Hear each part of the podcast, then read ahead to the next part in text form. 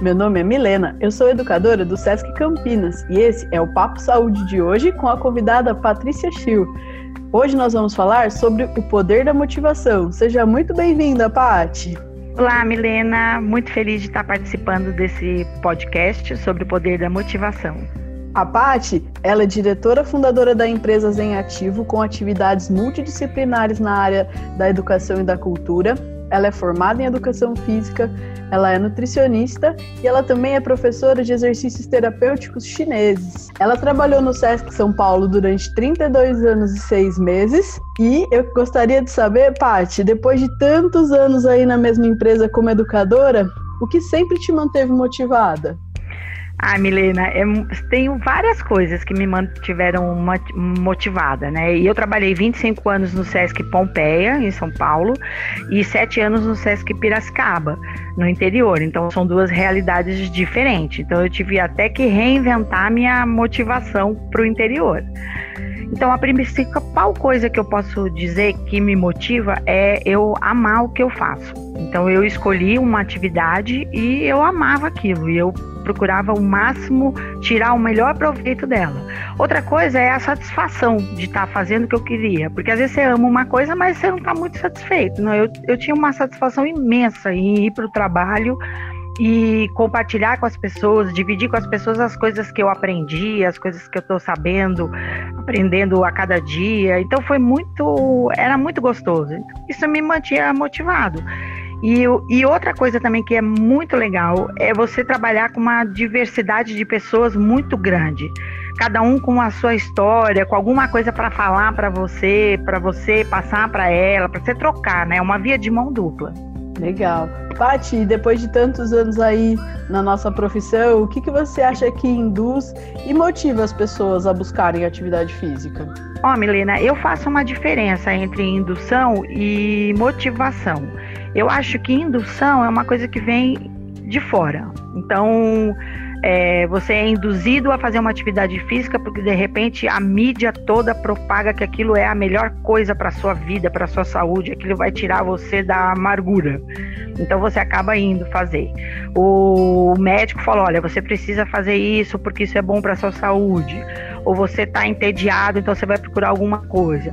Então são coisas de o externo acaba te fazendo com que você vá procurar uma atividade. Agora, motivação, eu acredito que é uma coisa interna. Né? Você se motiva a fazer a coisa por algum motivo. Então, eu acho que, que basicamente as pessoas vão para a atividade induzidas por um, algum fator externo e depois elas vão criando a sua própria motivação. Então, às vezes, você pega uma pessoa que detesta atividade física, mas no primeiro dia que ela foi fazer aula, ela encontrou alguém que manja muito de computador e ela gosta de conversar. Então ela vai fazer atividade física porque ela tem aquele amigo, aquele colega que vai trocar uma ideia com ela. E aí ela acaba gostando da atividade física, né? Então eu acho que o convívio com as pessoas, para mim, é o que mais motiva as pessoas a participarem em atividade física. Eu também acredito muito nessa questão do pertencimento, né? Você pertencer a um grupo, estar ali ligado a uma comunidade, porque aí o dia que você dá uma desanimadinha, pronto, né? Você tem ali o grupo que te puxa, o grupo que te anima. Então eu também acredito muito nessa, nessa questão do grupo motivando você a, a, continuar e não desistir da prática. E mesmo professor, porque às vezes você sai de casa assim, você está muito cansado, né? Ou por, por N motivos. E aí você chega para dar aula, tudo assim, naquele desânimo. Aí eu acho, eu acredito que, que o principal é isso, você ter uma clareza com o seu aluno. Então eu muitas vezes eu chegava na classe e falava, gente, hoje eu tô acabada. Não sei nem como é que eu vou dar aula. E aí, de repente, ué, professor, já não estava acabada? Como é que você ficou toda animada? Mas o grupo que você está participando e mostrando a sua atividade dá um upgrade em você tão grande que você. Pronto, você fica feliz de novo. e nesse momento de pandemia, como que você daria uma dica para a gente se manter motivado para fazer essas atividades sem desanimar, já que o cenário mudou bastante? Como a gente está nesse momento de teoricamente isolamento, eu acho que a pessoa tem que procurar atividades que estejam fora daquela rotina dela do dia a dia, do, do, dia a dia dela de trabalho, do dia dela dentro da casa, da própria casa dela, e procurar atividades que despertem outros talentos, que ela descubra outras capacidades, que ela possa fazer outras coisas além daquilo que ela já fazia. Então, por exemplo, você pega uma pessoa que era viciada em atividade física, então o dia que não ia para academia morria. E agora ela está lá sozinha e como é que ela vai fazer isso? Então, por exemplo, o vínculo de indução era o professor. Ela tinha um professor que ela amava e adorava. Agora ela não tem mais. Ela, ele está na tela.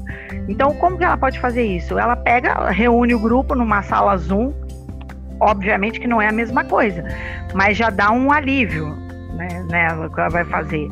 Ou você procurar outra atividade. Então eu vou pegar eu como exemplo. Eu nunca, eu moro numa chácara, mas eu nunca fui assim ligada, centrada em jardinagem. Então eu fui fazer um curso de jardinagem com a Carol Costa. Eu tô amando, amando. E aí descobri que dá para você associar com atividade física. Então, por exemplo, você abaixa tantas vezes para cavar a terra, para levantar vaso pesado, que se eu não tivesse feito ou não faço nenhuma atividade física, como é que eu vou ter força na perna para fazer aquilo? Então você pode fazer um link entre as duas coisas. E é uma coisa que eu nunca achei que eu fosse fazer na minha vida. Né? Então eu acho que você precisa descobrir mesmo o, um, outros potenciais seus.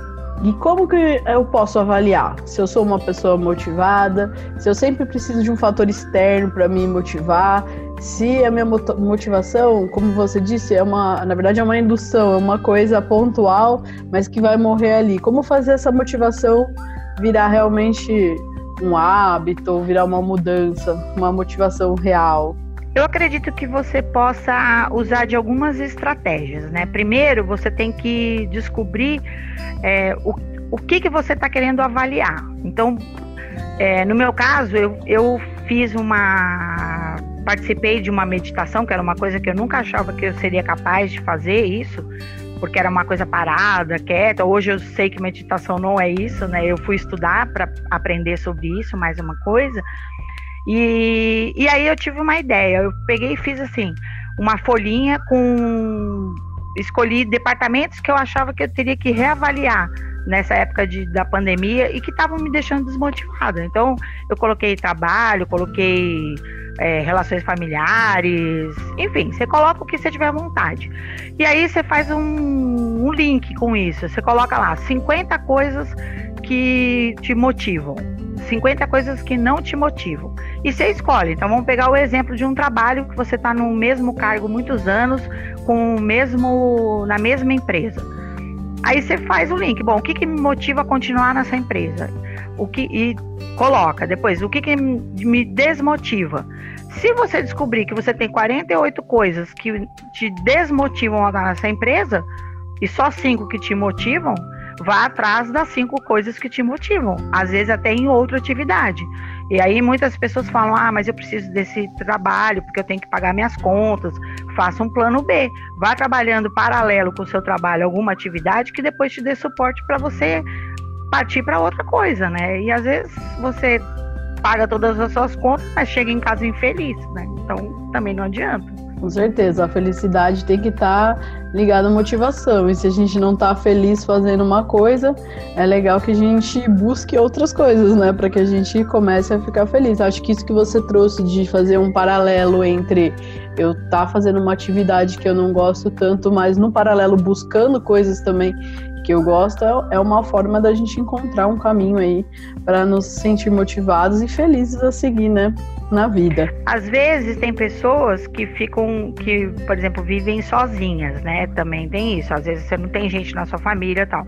As pessoas vivem sozinhas e estão muito infelizes com várias coisas. Então, eu acho que esse testezinho você fazendo é legal, dá para você, eu acredito que é uma coisa bem legal de você fazer, porque daí você fala, bom, já sei aonde que tá pegando aqui.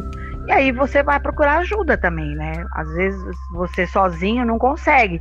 Então testa. Ah, vou tentar música, vou tentar jardinagem, vou tentar pintura. Ou às vezes um auxílio de um terapeuta mesmo. Esse autoconhecimento, né, ele é muito importante para que a gente consiga se desenvolver para a vida mesmo, né? A gente se conhecer, saber o que gosta, o que não gosta. E eu que conheço a Patrícia aí há alguns anos, sei o quanto a Patrícia é motivada e determinada e tem uma automotivação muito grande.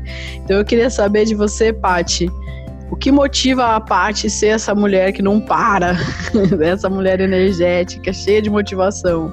Eu acho que basicamente eu adoro conhecer.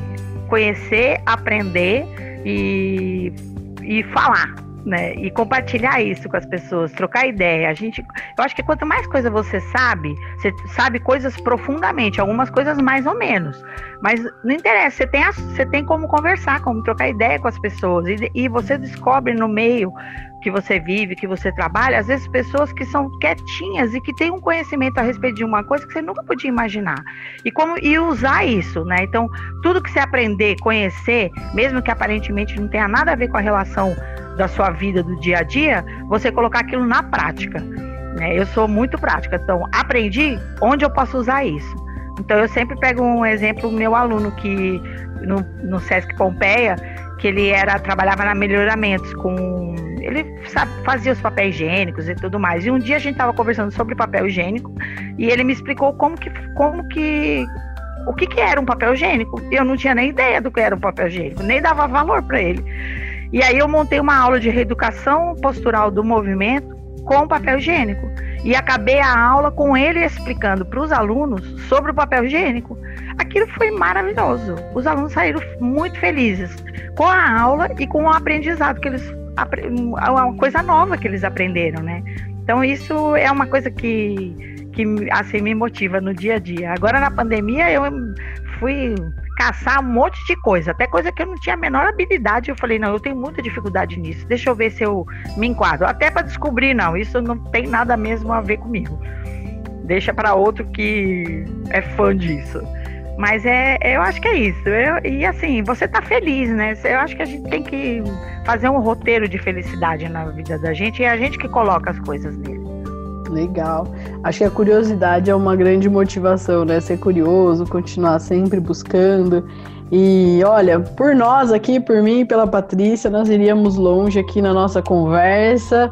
Como eu disse, a Patrícia é um posto de curiosidade. Você vai conversando com ela, vai, dar, vai dando vontade de conhecer mais e mais, principalmente as histórias. Mas hoje nós vamos ficando por aqui.